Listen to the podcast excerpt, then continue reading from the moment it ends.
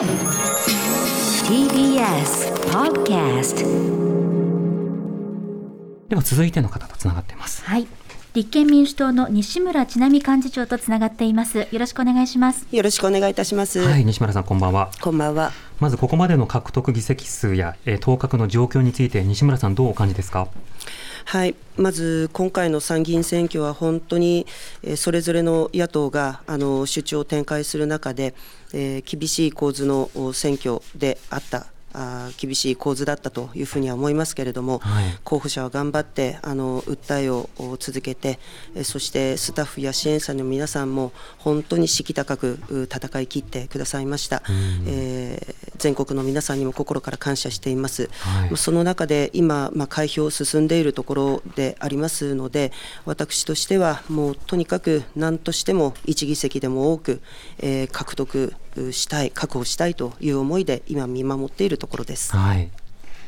TBS の日々と申します。よろしくお願いいたします。よろしくお願いいたします。今回立憲はこの女性の候補者をおよそ50%にしたという結果が出ていますけれども、一方で政治分野、日本のジェンダーギャップ、あの156カ国のうち147位と非常に低い状態が続いています。今後のこの女性の政治参加、どのように訴えていかれますか？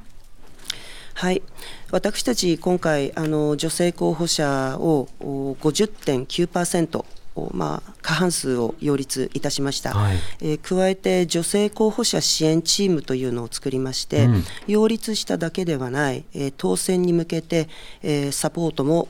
十分に行うということで取り組んできました、まあ、ただあの残念ながらうんそういったあのことでサポートしたあ多くの女性新人候補が、えー、今回あの及ばなかったということでありますので、まあ、今後あのこのサポート体制についてもあのもっと磨きをかけてですね今後もあの続けていきたいというふうに思っています、はい、あの前回これまでの選挙でもですね一度出馬した女性候補がもう次は出ないというようなことも続いていました。この点はいかがでしょうか？はい、あのやはり一度選挙に出られるということはやはりこの国の政治をなんとか変えていきたいという思いがあるからだというふうに思うんです。はい、えその思いを、えー、ぜひ潰さないように、えー、つなげていけるように、えー、ここもまたあのサポートしていきたいと思っています。うん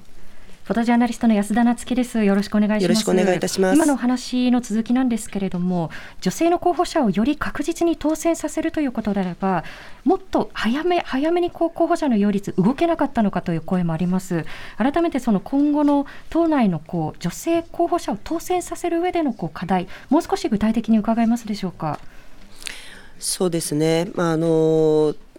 候補者擁立も我々できるだけ早くということで取り組んではきたんですけれども、まあ、他方であの時期の問題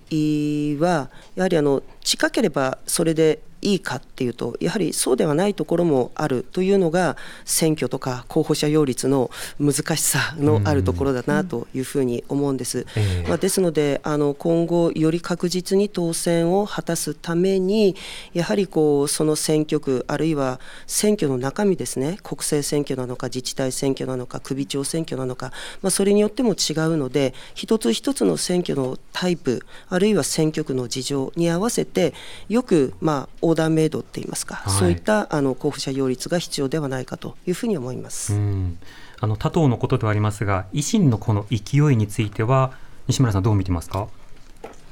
まあ、あの多党のことですので私からあまり申し上げることはございませんが、うん、あやはりあのこの前の通常国会の時に、えー、立憲民主党があの内閣不信任決議案を提出いたしましたけれども、はい、えー、日本維新の会さんはこれを反対否決してますあの反対してますので、えー、まあ、そういったところが今後国会の中で、えー、与党の出してくる予算案あるいはあ法案政策について厳しくチェックができるかといえばそこは難しいのではないかというふうには考えます。うんわかりました。西村さんありがとうございました。ありがとうございました。ありがとうございました。立憲民主党の西村智奈美幹事長でした